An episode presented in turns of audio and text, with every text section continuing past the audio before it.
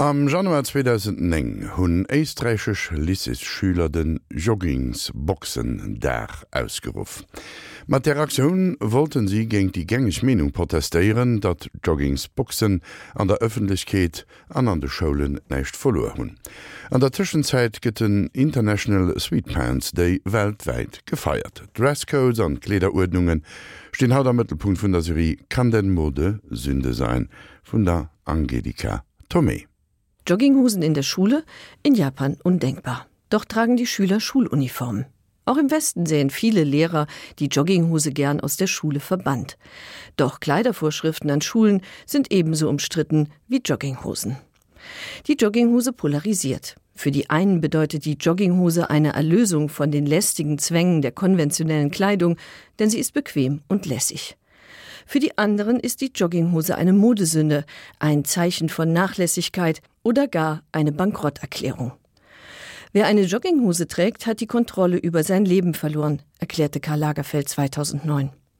In dieser Bemerkung spiegelt sich ein weiteres Klischee, das der Jogginghose bis heute anhaftet. Sie gilt als Ausdruck von Unkultiviertheit und prekären Verhältnissen. Sweatpants und Sweatshirts gehören seit den 1970er Jahren zur Sportbekleidung. Ihren ersten öffentlichen Auftritt abseits von Sportarenen, Fitnessparcours und Muckibuden verdankt die Jogginghose gemeinsam mit dem Hoodie, dem Kapuzenpulli, der Hip-Hop und Rap-Szene. Der Schlapperlook signalisiert die Befreiung von Anpassungszwängen und wird zum Zeichen des Widerstands gegen die Konventionen. Sportbekleidung in der Öffentlichkeit zu tragen, war in den 90er Jahren ein absolutes No-Go. Doch der lässige Szenelook zog immer weitere Kreise, allerdings schon bald unter veränderten Vorzeichen. Das Outfit passte hervorragend zu dem neuen Lebensstil, in dem die Körpergestaltung durch Sport eine immer größere Rolle spielt. Sportswear trifft den Zeitgeist. Die Fitnesswelle rollt in ihrem Fahrwasser das sportliche Outfit. Auch wenn längst nicht jeder, der Sportswear trägt, sportlich aktiv ist, vielen dient sie einfach als komfortable Hauskleidung. Die sogenannte Athleisure, zusammengesetzt aus Athletics für Sport und Leisure für Freizeit, ist eines der wachstumsstärksten Segmente der Modeindustrie. Als Sport- und Freizeitkleidung genießt die Jogginghose eine hohe Akzeptanz, aber als stadttaugliches Outfit polarisiert sie nach wie vor, selbst wenn sie durch modische Accessoires oder hochhackige Schuhe aufgewertet wird. Daran ändern auch die findigen Werber nichts, die die Sweatpants vom muffigen Schweißgeruch befreit haben und sie Jogpants tauften. Oder Modedesigner wie Stella McCartney und Jean-Paul Gaultier, die sie auf die Catwalks der Haute Couture schauen hieven. Übrigens, Karl Lagerfeld ist auch eingeknickt und hat 2014 erstmals Jogginghosen für Chanel entworfen. Wenn es darum geht, ob Sportswear salonfähig ist bzw. werden könnte, wird gerne die Jeans zum Vergleich herangezogen, die ihren Einstand vor rund 200 Jahren als Goldgräberhose feierte und sich inzwischen als Alltagskleidungsstück etabliert hat. Doch trotz ihres Erfolges wird die Jeans längst nicht immer und überall geduldet, ebenso wenig wie Turnschuhe oder Hoodies. In Sneakers ins Theater oder in Jeans in die Kirche, das ist heute kein Problem, vor 50 Jahren hätte man das noch als Affront gewertet, als Verstoß gegen die Etikette, genauer gesagt gegen den Dresscode. Die Konventionen in Sachen Kleidung haben sich seit den 60er Jahren deutlich gelockert. Aus strengen Regeln sind in vielen Bereichen Richtlinien geworden. Wer nicht im White-Collar-Sektor arbeitet, eine Unternehmensuniform oder Berufskleidung tragen muss, kann sich bei der Arbeit mehr oder weniger nach der eigenen Fasson kleiden.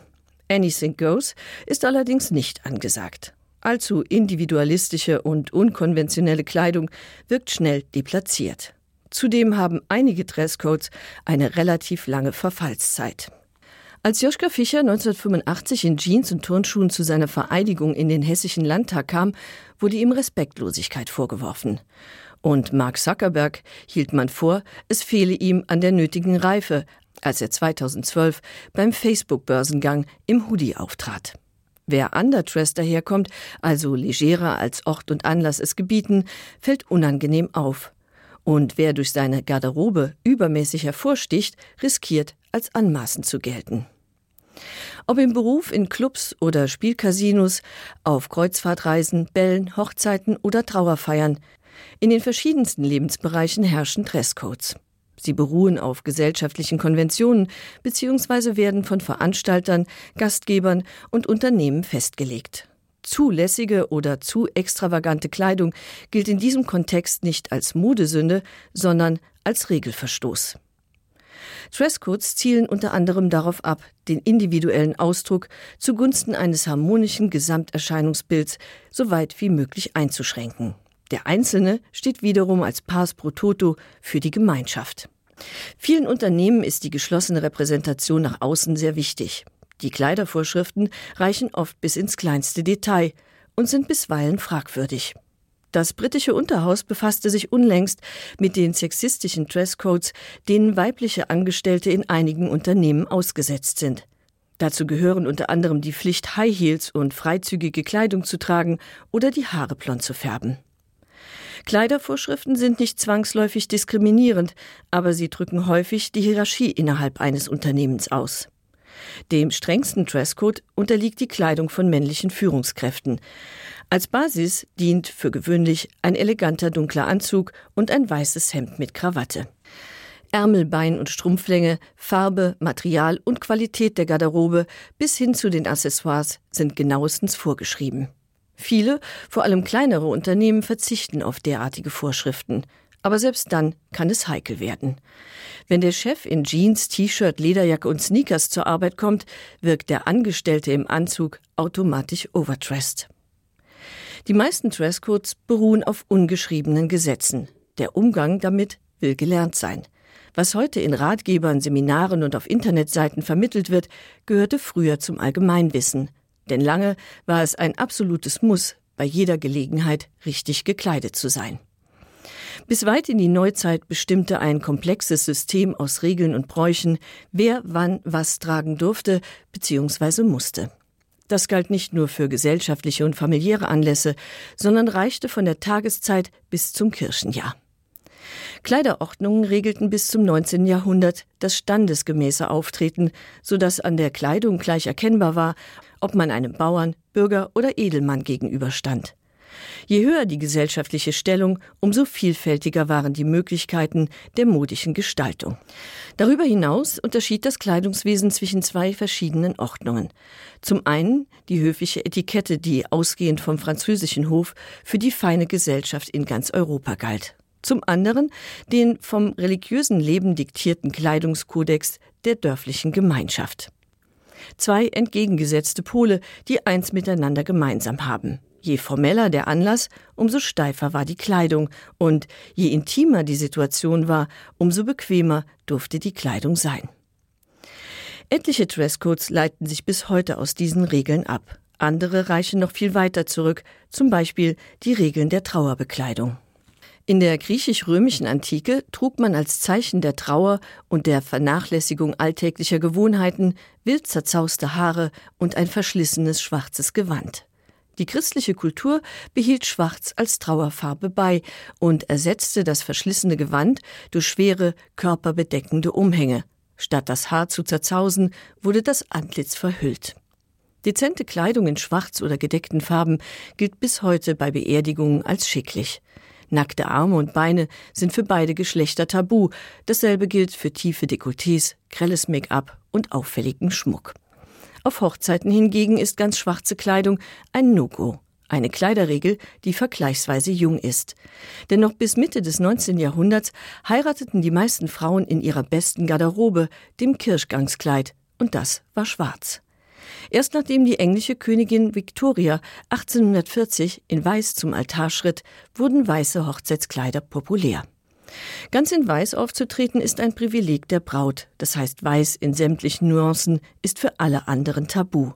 Darüber hinaus gilt für Hochzeitsgäste vor allem eins sie sollten sich nicht zu sehr in Szene setzen und der Braut nicht die Show stehlen. Alles andere regeln die Gastgeber notfalls per Vermerk auf der Einladungskarte. Jogginghosen sind auf einer Hochzeit genauso fehl am Platz wie der klassische Herrenanzug auf einer Mottoparty, es sei denn, der Gastgeber hat ausdrücklich um diese Art von Kleidung gebeten. Passend gekleidet zu sein ist keine Frage des guten Geschmacks und sollte auch keine reine Frage der Etikette sein, sondern in erster Linie ein Zeichen des Respekts und der Wertschätzung gegenüber dem Anlass und dem Gastgeber. Kleidung wird als Ausdruck der Individualität geschätzt und bietet sich dafür an, die Persönlichkeit mutig zu unterstreichen. Der allgemeine Trend geht jedoch zu allerweltskleidung, zu sogenannten Basics und auf Bequemlichkeit wird mehr Wert gelegt als auf Repräsentation. Die Gefahr, overdressed oder underdressed daherzukommen, war noch nie so groß wie heute, weil die Mode inzwischen unzählige Facetten hat und so gut wie alles erlaubt ist. Diese Vielfalt fordert Dresscodes geradezu heraus. Sei es in der Schule, auf der Arbeit oder bei gesellschaftlichen Anlässen, der Ruf nach Dresscodes wird immer lauter. Ganz oben auf der schwarzen Liste stehen Schlabberlook und Pornoschick. Die Frage, ob Dresscodes ein leidiges Übel sind oder ein bedeutsames Bindeglied und inwieweit sie die persönliche Freiheit einschränken, wird unabhängig von der Jogginghose auch in Zukunft für Diskussionen sorgen. Und dat war Angelika Tomé zum Thema Dresscodes.